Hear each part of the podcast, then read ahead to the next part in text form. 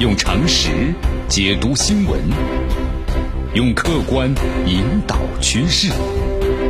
今日话题，这里是今日话题。大家好，我是江南。两个最糟糕的消息啊，昨天啊，凌厉的寒冬，你看，感觉是不是挺冷啊？第一个坏消息，伦敦的封城了，是吧？伦敦的总人口呢是不到一千万，大约九百万左右。但是我们说这次封的呀，它不仅仅是只有伦敦，也包括伦敦所在的这个英国东南部的地区，涉及人口达到一千六百万。英国的总人口多少呢？六千六百万。所以这么一算的话，就是四个英国人当中啊，有一个呢被封锁了。你再看这个英国的地图，就第四类的地区啊，就是被封锁的区域，红的特别刺眼。因为在这个地区的话，我们都知道新冠病毒呢变异了。据说这个变异的病毒的话呢，比原来的这个毒株啊，传播能力高出百分之七十。而且要呃要吸倒吸口凉气。你看，仅仅在上个月，这个数据显示，英国的伦敦的确诊者当中，只有百分之二十八是感染这种病毒。但是现在的话呢，你看十二月份就提高到六十二了。所以你看，这英国的政府首席科学顾问呢，瓦兰斯就警告嘛，说这种病毒呢非常的肆虐，传播速度更快，那么将可不可避免的导致医院收治的病人在激增。所以现在这个英国政府呀，你不得不赶紧行动起来，哪怕是我们圣诞节要到了，他今年没办法，是吧？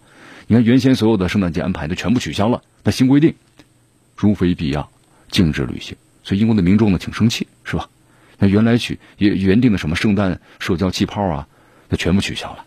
你必须待在家里头，只有呢以工作和教育等合法理由才能够外出。那么禁止民众啊进出四级的封锁区，除非是有必要的理由，不允许在家以外的地区啊来过夜。那么所有呢非必须的商品，包括商店。还有健身房、理发店，全部都关闭了。那要串门可不可以呢？可以串门啊，只能够一一对一的户外相见，除非工作原因，禁止呢国际旅行，也禁止来自于不同家庭的人在室内聚这个聚集。那么如果没有说错的话呀，我们说这是当今世界上的正在执行的最大规模的封城啊，这是第一个消息。那么第二个坏消息呢是，看了之后让人倒吸一口冷气。我想大家这两天可能都看到了吧，就是封锁令一下呢，伦敦的民众大逃亡。你看，在这个伦敦的各大火车站都人头攒动啊，抢在午夜之前挤上最后一班呢离开伦敦的火车。所以大家可以想象一下，那么在这个伦敦的火车站呢是非常的拥挤，不光是在火车站，在火车上同样如此。而且很多人呢，就能看了一些图片，没戴口罩。你看咱们中国的病例呢非常非常的少，但是我们都知道，不管你在任何一个火车站。在飞机场，你都能看到，旅客们都戴着口罩。所以说，这个这个世界啊，咱们的素质限制了我咱们想象力。反正呢，咱们梦想都不能想的一些事情，想都不能想的事情，在伦敦呢却经常的发生。哪怕现在我们说伦敦呢处于一个封城的紧急状态之下，依然都不戴口罩，是吧？不是每个人都有机会逃离伦敦的呀。你选择待在伦敦的人就发现了，那么接下来的封城令，很多商铺呢都会关门的。所以说这两天的话，你看英国在这个午夜之前购买生活的各种的必需用品，也采购呢这个圣诞的礼物。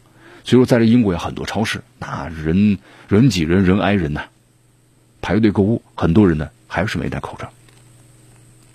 我们都知道这个封城的目的是什么，就是为了避免呢病毒扩散。但是伦敦封城的结果呢，我们说了，就是大量人口在聚集，甚至是大逃离。那么对那些来不及采取行动的地区呢，还有其他国家，意味着什么呢？那大家可能都能想象一下，你看英国这个脱欧党的领袖啊，奈吉尔·法拉奇呢，在社交媒体上呢是反讽刺啊，他讽刺这个 约翰逊，他说：“恭喜首相呢和您的智囊团，你们造成了一九三九年以来首次的伦敦大撤离。”啊，上一次的话是在八十年前的第二次世界大战嘛，当时这个德国轰炸这个英国的伦敦，所以当时呢很多的市居民呢就逃离了这个伦敦了，但是这次比上次规模呢更大。所以说呢，一个超大城市的封城，咱们说了，不是能封就封，它需要勇气的政治勇气啊，还需要这个智慧和魔力的。你没有高效的组织，没有民众的配合，这封城呢就是另一种灾难的开始，是吧？好，江南再说一遍啊，你看两个最糟糕的消息，第一个是超级病毒变种了，那么第二个伦敦大逃离，全世界看的也是，哎，挺恐怖的，挺紧张的，各国紧急行动起来了。看了一下，你看和英国最近的欧洲国家呀，都已经开始。采取紧急行动，两天时间嘛。那么这这这这一一旦是这个实行这个禁运的话，你看掐断了和英国所有的交通。法国要求和英国禁止四十八小时来往。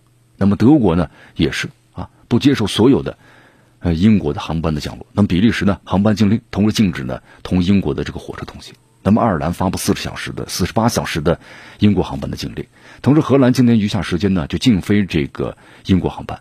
啊，吃尽苦头的意大利干脆下令十四天的时间，就是任何去过英国的人都禁止进入意大利。那么欧洲之外呢，包括像这个以色列的话呢，也是发布了紧急命令，禁止从英国呀、还有丹麦、还有南非起飞的航班的降落，因为这些国家都发现了这个这个病毒的变种。那么伊朗也发布了类似的禁令啊。其实大家注意一下，你看这个很多都是紧急状态，时间太紧了，对吧？没有细则，那么细则以后会出台，但是预料一下，预测一下吧。越来越多的国家会跟进的，因为毕竟这是人命关天，你任何的懈怠放松，那就意味着更多的生命代价。那么，如果这段时间你要出国去玩或者是工作的话，那要关注关注再关注啊，小心小心再小心啊！当然，能不出去是最好的，因为更糟糕的一点，这个病变变种还在扩散之中。你看，这个世界卫生组织呢也说了嘛，现在除了英国之外，丹麦、荷兰包括澳大利亚都发现这种变种。而且变种传播的时间越长啊，再变异的机会就越来越多了。所以现在要做的是什么呢？尽一切努力来防止传播。所以说这个时间呢很关键，那么叫争分夺秒了。你看咱们的二零二零年呢就这么几天时间了，要结束了，是吧？疫苗呢已经研发出来了。你看，呃，有很多国家的政治家们都宣布了，已经看到呢隧道尽头的光亮了。但是现在突然一个可怕的消息，对吧？新冠病毒的变种在英国出现了。那么，二零二零年呢，咱们看到太多的悲剧，呃，咱们以为呢悲剧即将结束的时候呢，又看到新的悲剧在发生了。那么今年我们说春节啊，呃，快速经历的噩梦。那么西方人呢，我们说花了整整一年时间来慢慢的经历，而且现在新的噩梦呢又来了，而且接下来是西方的圣诞节，我们说一个最糟糕、最难忘的圣诞节，可能江南在节目中要说一遍了，没有一个冬天呢不会逾越的。没有一个春天呢不会到来。用常识解读新闻，用客观引导趋势。今日话题。